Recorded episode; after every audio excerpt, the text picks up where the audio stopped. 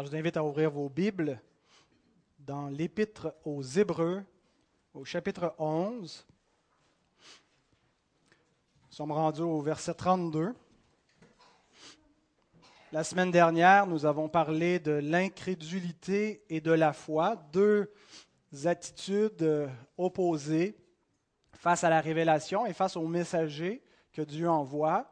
On a vu l'incrédulité des habitants de Jéricho par opposition à la foi de Rahab, la prostituée. Et on a vu que ces deux réponses de l'homme appellent deux, si on veut, deux caractéristiques, deux attributs de Dieu différents.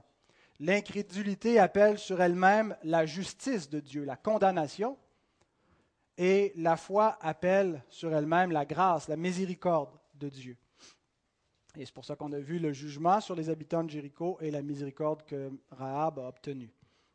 Alors, on entame aujourd'hui la dernière section de cette euh, nuée de témoins qui nous est présentée un petit peu en rafale. On sent que le rythme s'accélère dans la, lettre que l'auteur rédige. Et cette dernière euh, section de témoins euh, va des versets 32 à 38. Euh, par contre, j'ai décidé de la diviser en deux blocs. Parce que la première partie me semblait présenter une certaine catégorie de gens, euh, faire ressortir un aspect particulier de la foi, ceux qui ont triomphé. Les combattants, l'aspect, si on veut, militant et, et victorieux ou triomphant de la foi. Puis au beau milieu du verset 35, il y a le mot d'autres comme s'il change de catégorie. Il y a tout cela, mais d'autres, toujours par la foi, ont souffert. Alors, cette semaine, ça va être ceux qui ont triomphé, les versets 32 à 35a. Puis la semaine prochaine, à partir de d'autres, ben, ça va être 35b à 38, ceux qui ont souffert. Alors, on voit déjà qu'il y a plusieurs éventualités pour la foi. Euh, on n'a pas tous exactement le même même si ultimement euh, c'est le même sort qui attend les croyants, de la glorification dans l'espérance que nous avons, le chemin par lequel nous, euh, procédons pour y arriver, ben, euh, certains semblent avoir une route plus facile avec des victoires, tandis que pour d'autres, ça a été des souffrances et la mort dans la foi.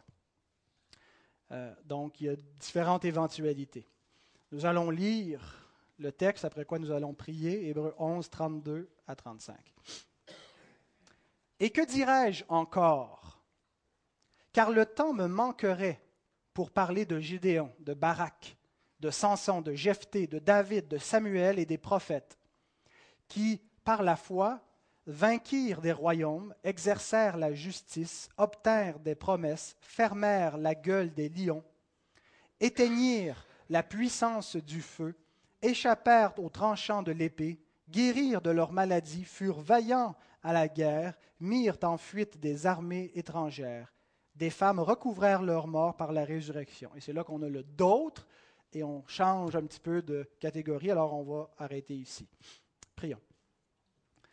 Seigneur, nous sommes heureux d'avoir ta parole entre les mains, d'être réunis en ce jour convoqué par toi, le premier jour de la semaine. Sous l'ancienne alliance, ton peuple se réunissait le dernier jour de la semaine, après le travail. Il entrait dans son repos, Seigneur. Mais nous, euh, dans cette nouvelle alliance, parce que le Seigneur est entré dans son repos le premier jour de la semaine, il est ressuscité, nous entrons avec lui dans son repos. Et Seigneur, euh, nous voyons tout un changement dans cette, œuvre de la grâce, Seigneur.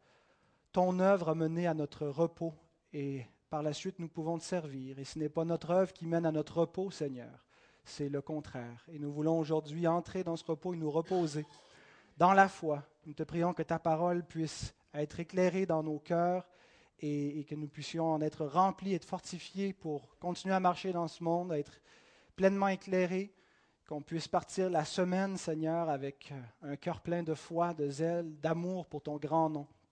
Je te prie pour chacun d'entre nous, particulièrement pour les jeunes auditeurs de ta parole, afin qu'ils puissent, comme Samuel, entendre la voix de l'Éternel qui s'adresse à eux personnellement, individuellement. Et Seigneur, qu'aucun des auditeurs ne soit oublié, que nos cœurs soient tous dociles à ta bonne parole. Nous te le prions ce matin au nom de Christ, ton Fils. Amen.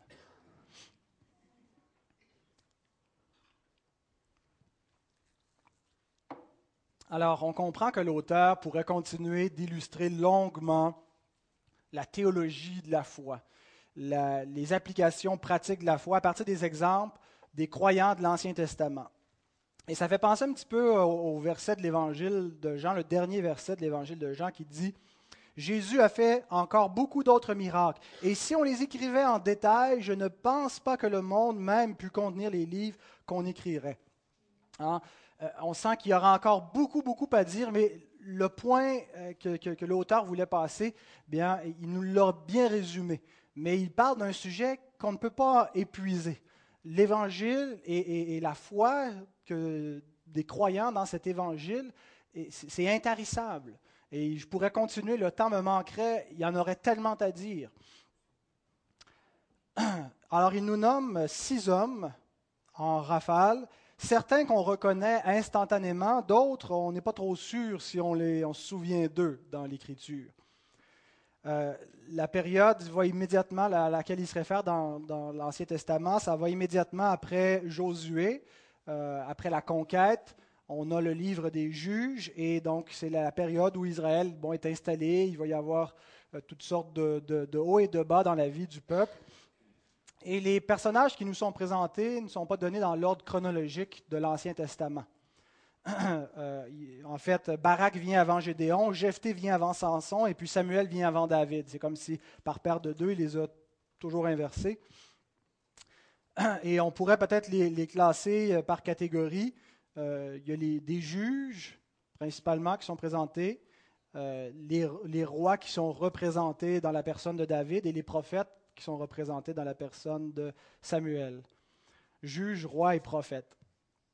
Alors, il est évident que euh, c'était déjà évident, mais ça l'est encore plus maintenant avec ces, ces, personnages, que tous les, les, personnes qui sont nommées au chapitre 11 ne sont pas données comme des modèles nécessairement sur le plan euh, moral. Euh, puis le but de tout ça, c'est pas qu'on doit moraliser les histoires de l'Ancien Testament, puis dire regardez David, puis faites comme lui, euh, puis il faut simplement s'en prendre au, Goliath de notre vie ou moraliser l'histoire. D'abord, ils, ne sont pas des modèles sur le, plan moral, ils n'ont pas toujours été vertueux. quand on lit l'histoire de ces hommes, on se rend compte que ben, l'Écriture n'enseigne pas du tout le salut par les œuvres. Hein. Elle nous montre que Dieu prend euh, les déchets de ce monde, c'est les, rebuts euh, des, hommes pécheurs, des perdus. Puis on voit par leur conduite comment ils étaient des pécheurs. Et que par la foi, Dieu change d'abord le cœur de ces hommes, leur conduite, mais c'est par la foi qu'ils obtiennent la justice et qu'ils sont sauvés, non pas en raison de, de leurs œuvres. Alors, la foi, le thème central. C'est par la foi qu'on plaît à Dieu, qu'on reçoit sa louange. Tous ces hommes qui reçoivent la louange, qui sont retenus dans la parole de Dieu, sont là en raison de leur foi et non pas en raison de leur conduite, premièrement. la foi, c'est comme ça, c'est par elle que l'on obtient la justice, que l'homme obtient le véritable triomphe ou succès qui, est, souhaitable, qui est désirable dans la vie. Euh, qui, non pas selon les critères humains, mais selon le critère de Dieu. Alors, on va diviser le message de ce matin avec trois questions. Qui sont-ils, ces personnes qui nous sont nommées? Qu'ont-ils fait? Et troisième question, quelle application peut-on faire de ces exemples? Alors, qui sont-ils? C'est au verset 22, 32. Euh, euh, on se souvient que l'auteur est parti de la création, il a fait un suivi progressif de l'histoire de la rédemption, depuis Abel, et comme ça, de génération en génération. Il n'a pas énuméré chaque individu, mais les principaux du livre de la Genèse.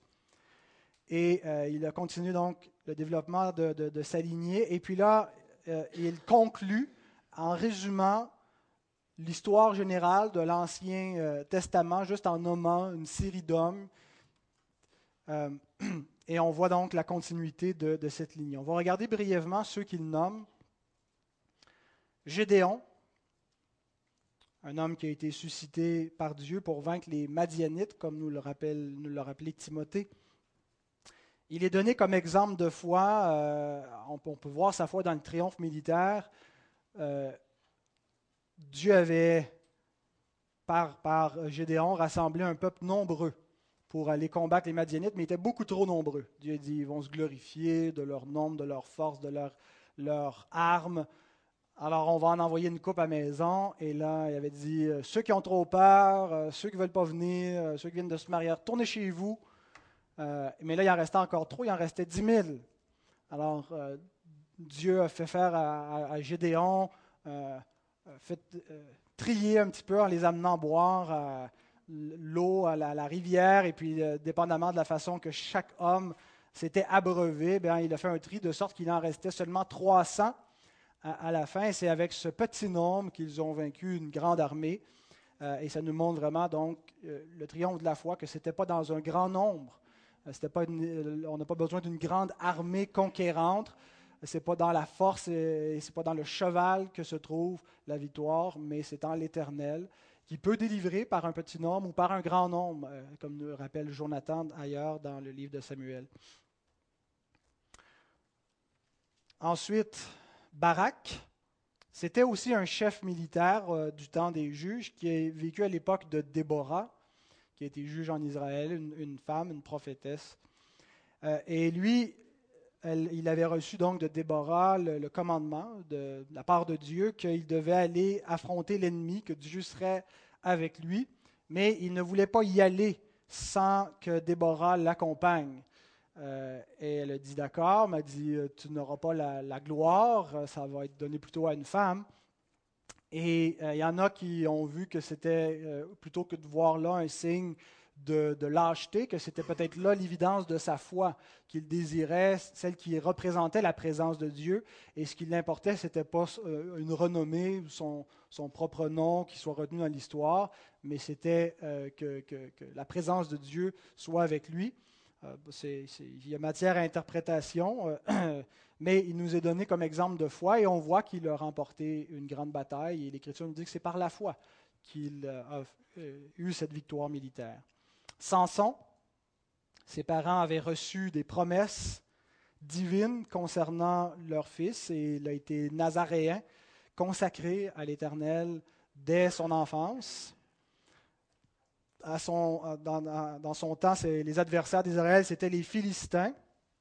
On sait que bon, Samson a eu plusieurs accrochages avec eux, quelques écarts de conduite, et qu'éventuellement même euh, il va être euh, prisonnier par les, Philistins quand il va être trahi par, par son épouse, qui va révéler son secret, que sa force était dans le fait de sa consécration à Dieu, symbolisée par sa longue chevelure qui n'avait jamais été coupée. et, il perd sa force, mais à la fin de sa vie, il se confie en Dieu et il retrouve sa force et en un instant, euh, Dieu opère un jugement par lui, il va perdre la vie en même temps qu'un grand nombre de Philistins parce qu'il va jeter leur temple par terre. Et ça, c'est la réponse dans l'histoire que Réal nous raconte. Qui a jeté les colonnes du temple par terre? C'est Samson.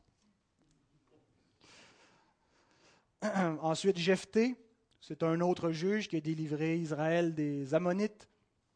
Une autre victoire par la foi. David, toute sa vie est caractérisée par la foi.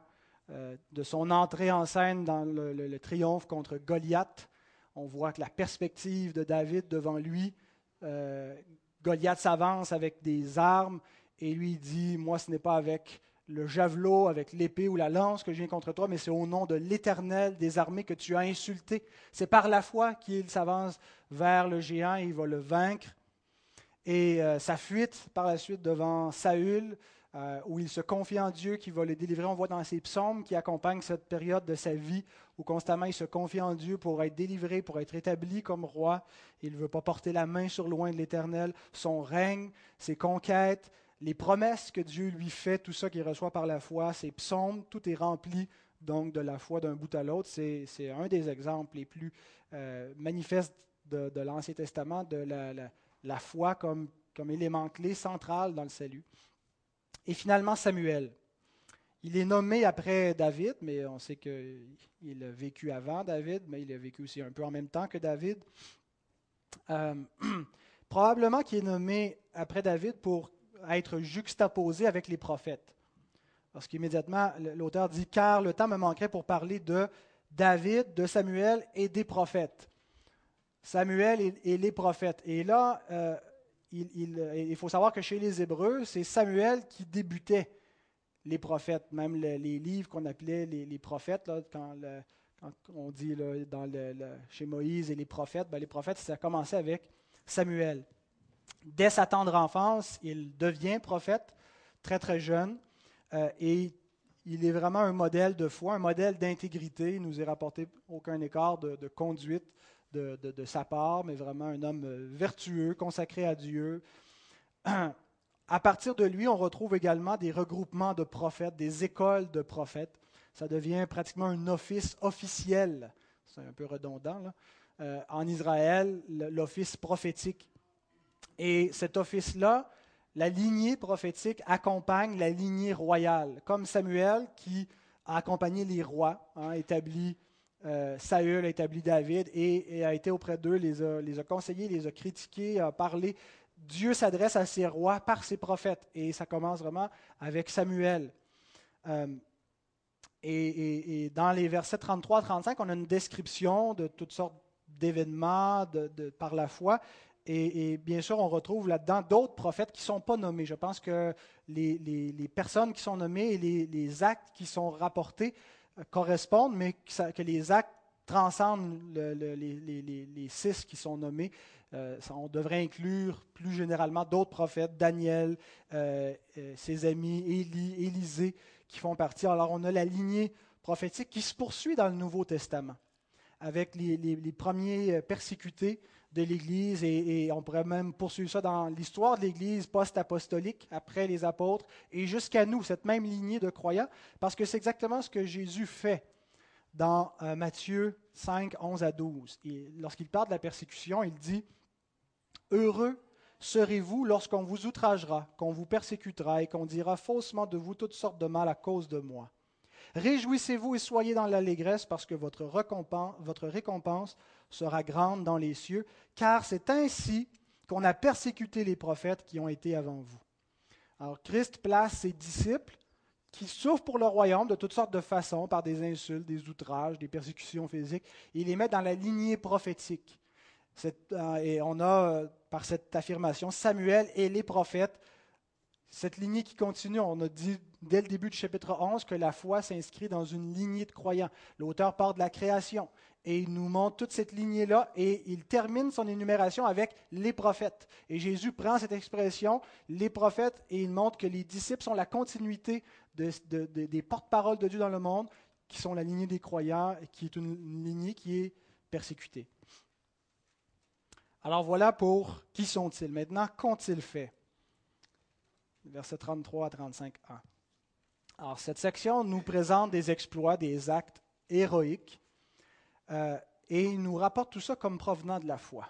Si euh, on était en train de lire des, biographies euh, séculières, l'emphase serait mise sur le côté humain, sur les stratégies militaires et sur le génie de ces hommes-là. Quand on, on parle dans, l'histoire euh, plus récente de, grands personnages, Winston Churchill, on ne les aborde pas comme l'auteur de l'Épître aux Hébreux sous l'angle de la foi, mais vraiment sous l'angle politique, sous l'angle du personnage humain.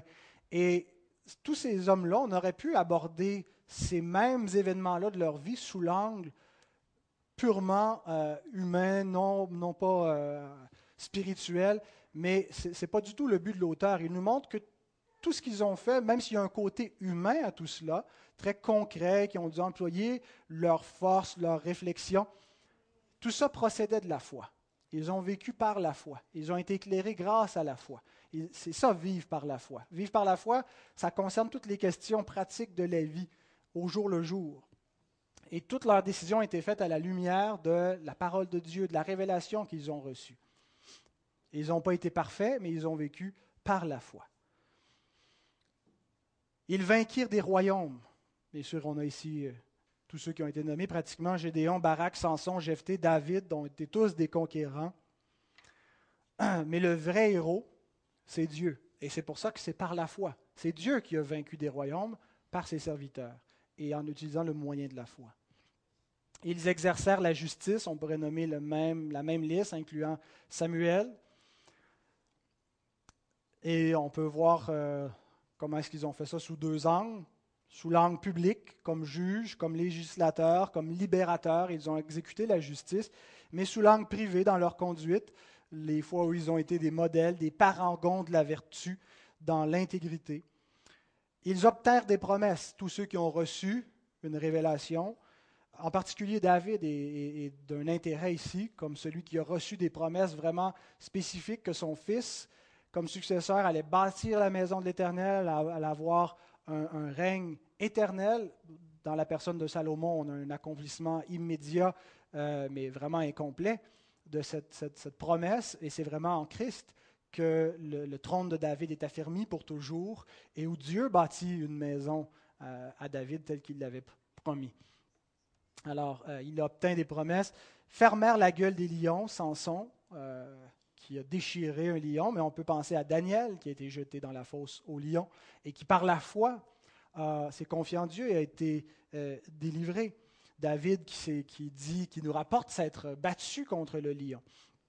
Ils éteignirent la puissance du feu. Vous vous souvenez de Shadrach, Meshach et Abednego qui ont été jetés dans une fournaise tellement ardente que les serviteurs de Nebuchadnezzar, en s'approchant, ont, perdu la vie, tandis que eux, euh, par la présence d'un ange, parce qu'ils se sont confiés en Dieu, n'ayant pas voulu se prosterner devant l'idole du roi, euh, de, Babylone, eh bien, ils ont euh, été préservés de la mort.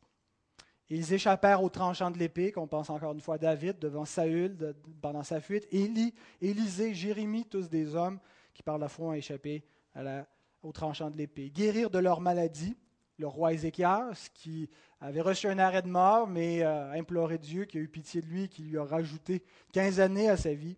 Samson pourrait être inclus aussi parce que le texte dit littéralement, il euh, ils, récupérèrent de leur faiblesse. Hein, ils sont passés de faible à fort. Samson qui avait perdu sa force s'est confié en Dieu et Dieu lui a redonné sa force.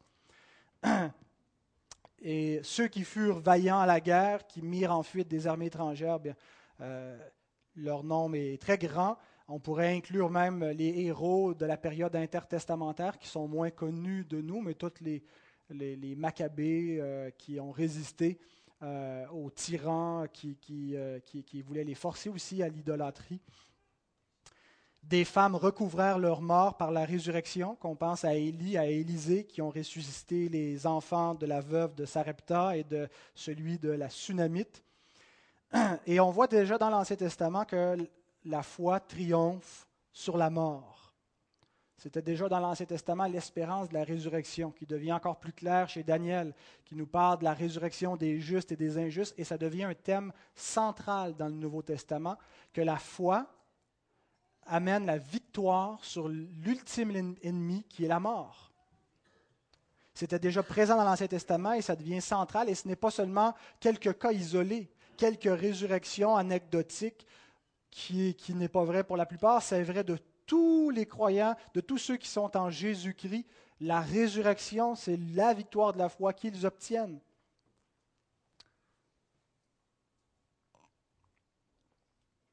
Maintenant qu'on a vu qui sont-ils, quelle est cette lignée, comment est-ce qu'on est concerné, qu'on est dans cette lignée, et qu'on a vu ce qu'ils ont fait par la foi, quelle application est-ce qu'on peut faire de ces exemples? Parce qu'on n'est pas tout à fait dans le même contexte. Hein. Euh, on n'est pas entouré par les Madianites, les Philistins, et euh, je ne pense pas qu'on euh, est appelé à aller prendre des armes pour s'en prendre à tous les opposants de la foi en ce moment. Alors comment est-ce qu'on applique ce texte concrètement pour nous aujourd'hui?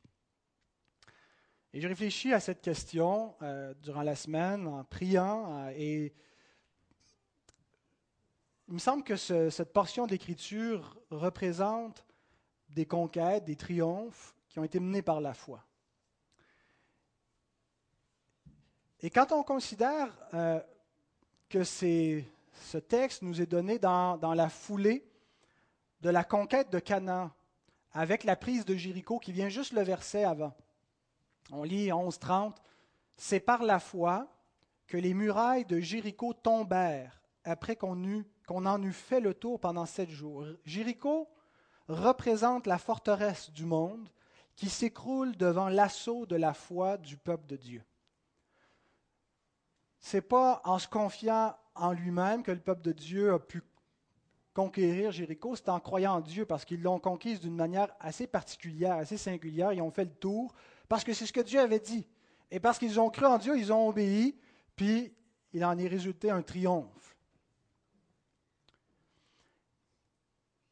Et je pense que les autres conquêtes qui nous sont données immédiatement après celle de Jéricho dans le texte de l'Épître aux Hébreux, c'est la continuité, la poursuite de l'offensive de la foi contre les forteresses et les puissances d'ici-bas. Et l'apôtre Paul fait allusion, il fait une application spirituelle de ces choses dans sa deuxième épître aux Corinthiens, chapitre 10, versets 3 à 5. Il dit, Si nous marchons dans la chair, nous ne combattons pas selon la chair, car les armes avec lesquelles nous combattons ne sont pas charnelles, contrairement à celles de tous ces héros de l'Ancien Testament mais elles sont puissantes par la vertu de Dieu pour renverser des forteresses.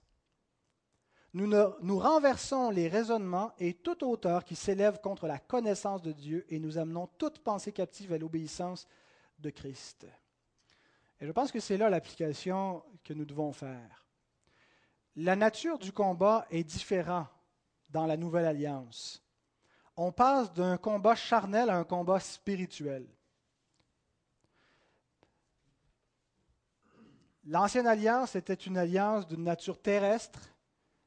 Israël était un peuple, une nation terrestre, avait un héritage terrestre à défendre. Tout ça était l'ombre, était préfiguratif. Ça pointait vers quelque chose d'autre. Ce n'était pas la réalité, la véritable substance. C'est ce que nous montre l'Épître aux Hébreux. Mais il y a une caractéristique de la foi qui persiste d'une alliance à l'autre. Et c'est la suivante elle est conquérante, elle est offensive.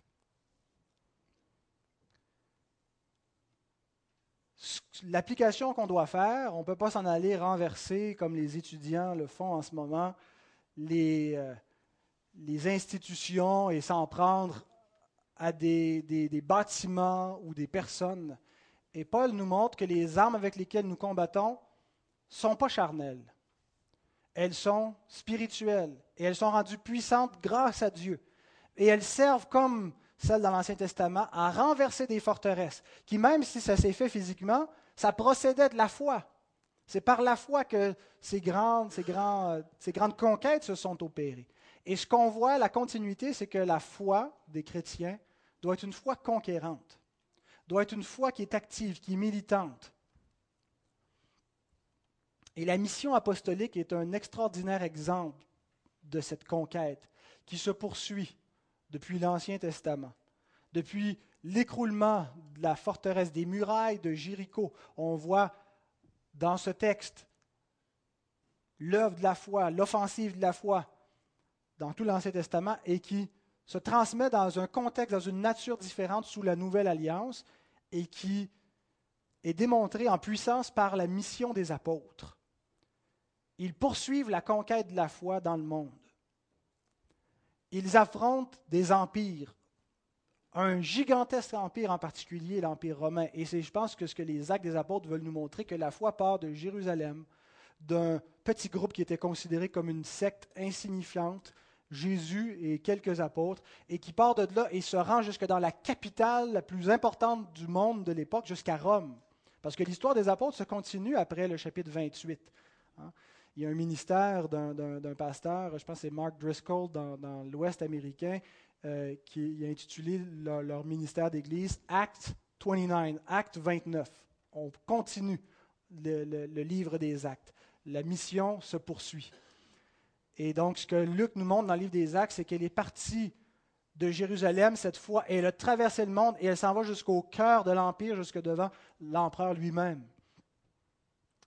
cette foi qui affrontait les idoles. Et une idolâtrie qui était violente. L'idolâtrie est toujours hostile au Créateur, et à ses messagers. elle va continuer de l'être jusqu'à la fin et se manifeste dans toutes sortes de formes, toutes sortes de croyances. La foi affronte les idoles.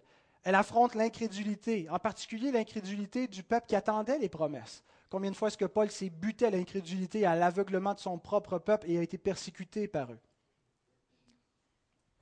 Elle affronte, les fausses croyances, la puissance du diable, les péchés. Elle rassemble un peuple, elle édifie une habitation de Dieu en esprit, une puissante Église dans le monde. Une Église que même les portes du séjour des morts ne pourront point faire tomber. Tous les obstacles se dressent et la foi continue de conquérir et d'avancer et de passer à l'attaque malgré les persécutions, malgré la pauvreté, malgré le découragement. Alors l'élément central, c'est l'offensive de la foi. S'il y a une chose qu'on doit retenir, c'est que la foi, notre foi, doit passer à l'attaque. On a parfois une conception trop défensive du combat de la foi. Que le chrétien doit simplement faire sa petite vie tranquille, sans rien déranger dans le monde, pas faire de vagues, et que le seul temps où on parle d'un combat spirituel, c'est parce que de temps en temps, l'ennemi va nous attaquer.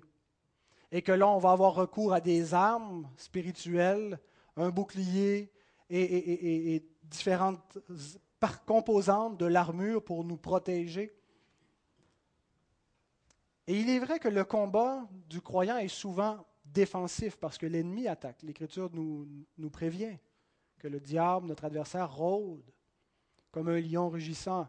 Et Paul nous dit qu'on doit prendre les armes défensives, mais il dit également qu'on doit prendre les armes offensives du combat. Et je ne pense pas que l'armure qui nous est décrite en Éphésiens 6, on va le lire tantôt pendant le temps de prière, qu'elle soit seulement ou principalement destinée à nous défendre. Les soldats, quand ils vont à la guerre, ils s'en vont à l'offensive. Et généralement, je dirais que l'attaque de l'ennemi vient en réponse à l'offensive de l'Église. S'il y a un combat défensif de notre part, c'est parce qu'il y a un combat offensif. C'est parce qu'on conquiert du terrain et qu'on dérange l'ennemi. Alors Dieu ne nous demande pas seulement d'être sauvés passivement. La vie chrétienne ne consiste pas simplement à être assis ici le dimanche matin, à recevoir passivement les bienfaits de Dieu, sa parole et, tout ce que Dieu a nous donné. Dieu veut faire de nous des disciples, des serviteurs, des soldats, des conquérants. Amen. Est-ce que c'est un Amen assuré? Dieu veut faire de nous des conquérants des gens qui vont passer à l'attaque, qui ne vont pas attendre passivement qu'il se passe quelque chose, mais qui vont aller de l'avant, produire le combat, chercher le trouble, pas pour chercher le trouble, mais qui vont semer le trouble parce que le message dont nous sommes ambassadeurs est un message controversé. Jésus-Christ crucifié, ça va déranger tous les idoles. Toute la puissance du diable va se mettre en œuvre pour faire taire l'Église. Alors on doit réaliser cette, dimension de la foi chrétienne et vivre en mode offensif. Je pense que c'est vraiment ce qui ressort de ce texte. Ces batailles de la foi. Ils sont partis à la guerre par la foi. Alors concrètement, frères et sœurs, comment faire cela? Et je vous suggère trois choses qui sont loin d'être exhaustives. Seulement la base, je ne vous apprendrai rien. Vous savez déjà tout ce que je vais vous dire ce matin, je vous le rappelle, parce que l'Écriture nous dit qu'il n'est bon pour nous. En Paul écrit ça, je pense aux Philippiens. Euh, il est pour vous cela est salutaire que je vous répète sans cesse les mêmes affaires que vous connaissez déjà. Alors c'est ce qu'on va faire ce matin. Premièrement, pour passer à l'offensive, bien il faut joindre les rangs de l'armée de Dieu le combat en question n'est pas un combat individuel. C'est un combat qui oppose deux camps. la vie chrétienne a certainement une dimension individuelle, mais on la voit définie dans le Nouveau Testament bien plus comme une vie d'un corps, d'une assemblée, d'une communauté. Et elle nous présente d'ailleurs l'adversaire de la foi comme étant également une communauté, le monde, par opposition à l'Église. La force de l'Église réside en grande partie dans la diversité de ses membres qui sont tous revêtus de l'Esprit de Dieu. Des membres aussi divers que ceux qui composent le corps humain. Et ce qui fait que notre corps a une puissance, c'est précisément cette diversité qui est coordonnée dans l'unité de notre volonté, qui est capable de coordonner l'ensemble de notre corps pour en faire un tout harmonieux et efficace. Et chaque membre n'a pas la même utilité. Et chaque membre est interdépendant, on dépend les uns des autres. Aucun membre ne peut être fonctionnel seul. Et cette belle image du corps, vous savez comme moi comment le Nouveau Testament l'utilise pour l'Église. Tous les membres, différents, avec des dons différents, s'unissent pour former un seul corps, revêtu de l'Esprit de Dieu. On n'est pas appelé à fréquenter une église, mais à intégrer totalement la communauté des croyants. Et c'est un défi particulièrement difficile à relever à notre époque. À d'autres époques, la vie de communauté était beaucoup plus centrale parce qu'elle l'était dans tous les aspects pour la survie. Hein, on dépendait du forgeron, puis du de, de tous les corps de métier qui se mettaient ensemble et, tout était rassemblé autour d'une paroisse et, tout ça faisait une harmonie euh, autarcique, autosuffisante dans un corps. Aujourd'hui, euh, nos vies sont tellement habituées dans le, reste de notre vie en général à être euh, indépendantes, individualisées. Et on, continue d'être une grosse communauté, mais c'est le, village du monde, de sorte qu'on a on perd ce sens de la communauté. Et malheureusement, les communautés des églises, souvent, la vie de communauté se limite au, jour dominical et, au culte. Alors qu'une vie d'église va beaucoup plus loin dans nos rapports, dans nos fréquentations. Et je ne parle pas seulement des réunions officielles, on peut en faire euh, tous les jours de la semaine des réunions formelles d'église. Je ne pense pas que c'est là le point. Je pense que c'est de tisser des liens véritables les uns avec les autres, de se connaître, de prier les uns pour les autres, de se supporter, de savoir qui sont nos frères et nos sœurs, d'exercer l'hospitalité, de faire dans la mesure du possible, de vraiment vivre une vie de communauté. Et une des meilleures tactiques de Satan contre l'offensive de la foi consiste à affaiblir l'Église, à diviser l'Église. Une division dans le corps de Christ vient vraiment affaiblir. Au lieu de diriger nos armes contre l'ennemi, on les dirige les uns contre les autres. L'individualisme, ou faire de l'Église une communauté qui, autre que ce qu'elle doit être, un groupe social quelconque qui ne vit pas véritablement les, injonctions du Seigneur. Hein. Le Seigneur a dit, Allez, faites de toutes les nations des disciples, pas pour en faire n'importe quoi, pour leur transmettre tout ce que je vous ai enseigné, leur apprendre à faire de même. Une communauté de foi qui est unie, qui pratique intensément tout ce que le Nouveau Testament prescrit, c'est un redoutable adversaire pour l'ennemi. Et je dirais que c'est un des points centraux pour vivre l'offensive de la foi, c'est de vivre la vie d'Église. C'est quand même étonnant quand Dieu a appelé Saul de Tarse et qui lui a dit Qu'est-ce que je dois faire Il ne lui a pas répondu lui-même. Il a dit Il l'a renvoyé à l'Église.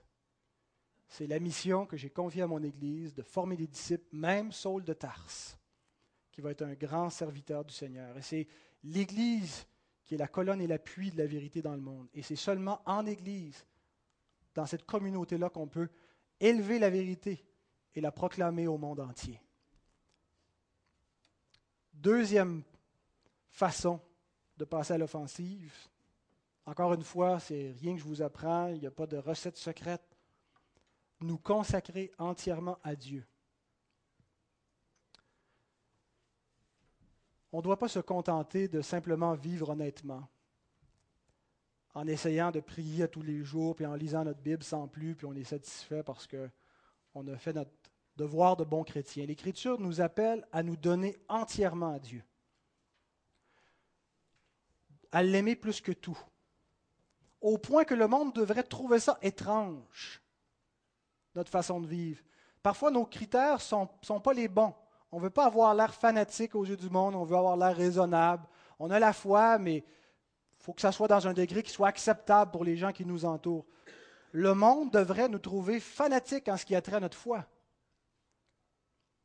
Paul écrit, Romains 12, 1, Je vous exhorte donc, frères, par les compassions de Dieu, à offrir vos corps comme un sacrifice vivant, saint, agréable à Dieu, ce qui sera de votre part un peu trop exagéré, ça sera beaucoup, mais euh, c'est le mieux que vous pouvez viser. Ce qui sera de votre part un culte raisonnable. À se consacrer entièrement, corps et âme à Dieu. Pas dans quelques aspects de notre vie. Aucun point de notre existence sur lequel Dieu nous éclaire par sa parole qu'on puisse lui répondre Non, Seigneur, je refuse d'avancer. Je refuse de céder ce point-là. Je refuse de te consacrer ceci ou cela. On ne sera jamais parfait. L'œuvre ne sera pas terminée avant le retour du Seigneur. Mais on ne doit jamais tomber en mode stationnaire, de dire Ah, ben, j'en ai fait assez, Seigneur, pour moi, c'est acceptable. Le culte raisonnable, c'est lorsque nous nous offrons comme un sacrifice vivant. C'est entier. Il n'y a rien qui lui est refusé la mort totale à nous-mêmes pour Dieu. Il est Dieu. Tu aimeras le Seigneur ton Dieu de toute ta force, de toute ta pensée, de toute ta volonté. L'aimer, ça ne veut pas dire simplement avoir des sentiments positifs envers lui, ça veut dire faire sa volonté. Si vous m'aimez, gardez mes commandements, se donner entier pour Dieu. Et je pense qu'il n'y a pas grand-chose qui va tuer l'offensive de la foi plus que la tiédeur en même temps qu'il n'y a rien qui est plus difficile à entretenir que ce premier amour, que ce zèle, que cette consécration. Ça demande une discipline continuelle, des sacrifices répétés qui sont souffrants. Mais cette consécration à Dieu, c'est une terrible offensive de la foi, terrible pour l'ennemi. Jésus a dit, Matthieu 5, 13, Vous êtes le sel de la terre le sel de la terre. C'est ce qui préserve. Il y a toute l'idée du zèle dans cette, affirmation-là, dans cette image, d'être assaisonné pour Dieu. Mais si le sel perd sa saveur, s'il devient fade, avec quoi la lui rendra-t-on? Il ne sert plus qu'à être jeté dehors et foulé aux pieds par les hommes. Ce que ça veut dire, c'est qu'on devient inutile lorsqu'on perd la saveur, lorsqu'on perd ce premier amour, lorsqu'on n'est plus consacré à Dieu. Et finalement, pour renverser les forteresses, en fait c'est ça mon point, la troisième application, c'est qu'il faut renverser les forteresses, les raisonnements et tout ce qui s'élève contre la connaissance de Dieu. Autrement dit, on ne doit pas garder pour nous-mêmes cette foi-là. Quelqu'un pourrait être très, très, très consacré, mais dire tout ça, c'est privé, c'est personnel, ça ne sort pas de ma chambre. Entre dans ta chambre, ferme la porte, il n'y a personne d'autre que Dieu qui te voit, et c'est ça ma piété, comme la vie monastique qui se vivait dans les couvents. La foi chrétienne est une foi missionnaire qui est à la conquête du monde. On entend parler de l'islam qui veut conquérir le monde et qui le fait par la force de l'épée. Eh bien, bien avant que Mahomet commande à ses troupes de conquérir le monde, Christ le fait. Allez et faites de toutes les nations des disciples. On ne doit pas chercher à garder pour nous-mêmes comme une affaire privée la foi par crainte de déranger. La foi va déranger. Il y a un scandale à l'Évangile, le scandale de la croix, et on ne doit pas chercher à l'atténuer. Bien sûr, il faut la sagesse, ça ne veut pas dire qu'il faut euh, écœurer le monde, si vous me passez l'expression. Il y a une façon de, témoigner, mais sans cesse, on doit chercher le salut des gens qui nous entourent.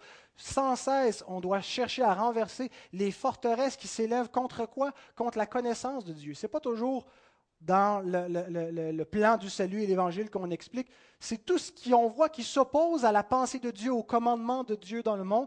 Et c'est l'Église qui est tenue responsable par Dieu pour s'opposer à ces forteresses, pour défier les mensonges, pour affirmer la vérité, pour contredire l'ennemi et renverser tout ce qui s'élève contre la connaissance de Dieu, pas juste dans nos vies, mais aussi autour de nous. Que Dieu nous donne la sagesse, l'humilité pour le faire, l'amour, la patience, parce que c'est quelque chose d'extrêmement difficile et on peut être là par moments et refuser de le faire parce qu'on ne veut pas souffrir et pour toutes sortes de raisons. Ne baissons point les bras.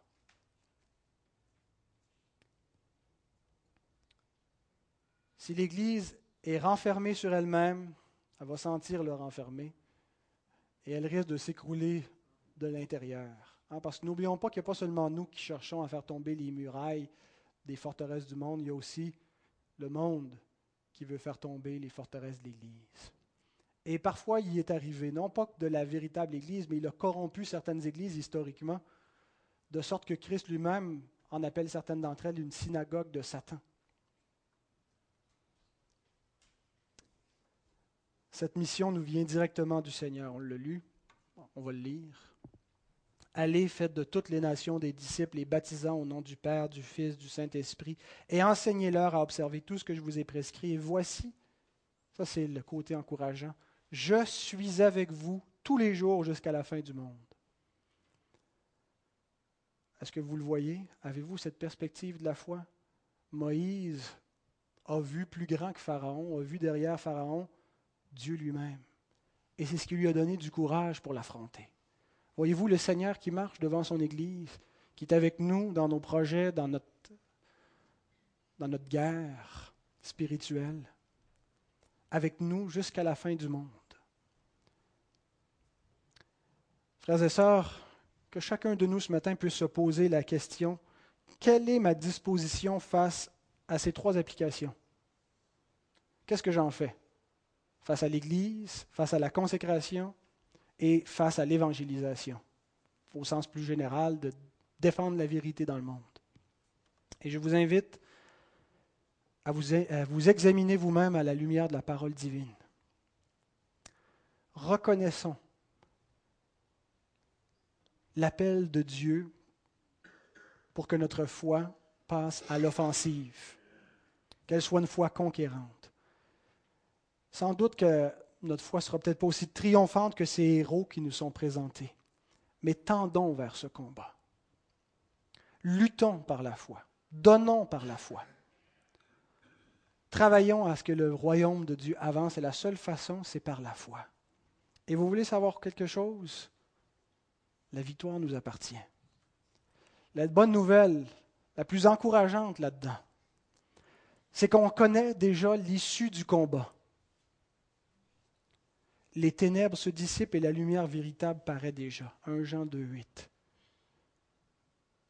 La lumière est entrée dans le monde, Christ est venu. Et il continue de briller au travers de son Église. Et la lumière ne s'éteindra pas. Ce ne sont pas les ténèbres qui vont remporter la victoire finale, c'est la lumière. Les murailles de Jéricho ont été renversées et continuent de l'être par la puissance de Dieu au moyen de la foi de son peuple. Et c'est exactement ce que Dieu est en train de faire actuellement dans le monde par l'Église. Peu importe la condition actuelle de l'Église, on la regarde des fois à vue humaine, c'est décourageant. L'Église du Christ sera triomphante parce que Christ est triomphant. Je ne sais pas exactement le scénario, ce qui va arriver de manière post-millénariste, amillénariste, pré-millénariste.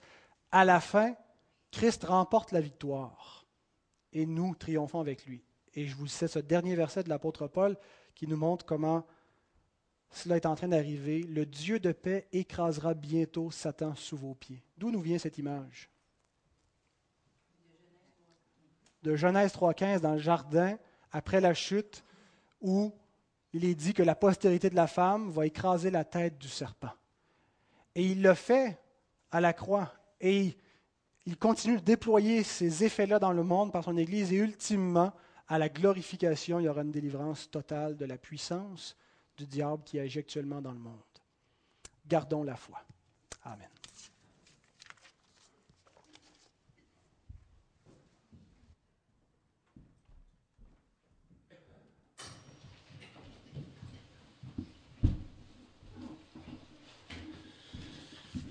Merci Pascal pour ce message encourageant. Je vais inviter sa chorale. On va se lever debout. Souhaiter bonjour aux gens qui nous visitent.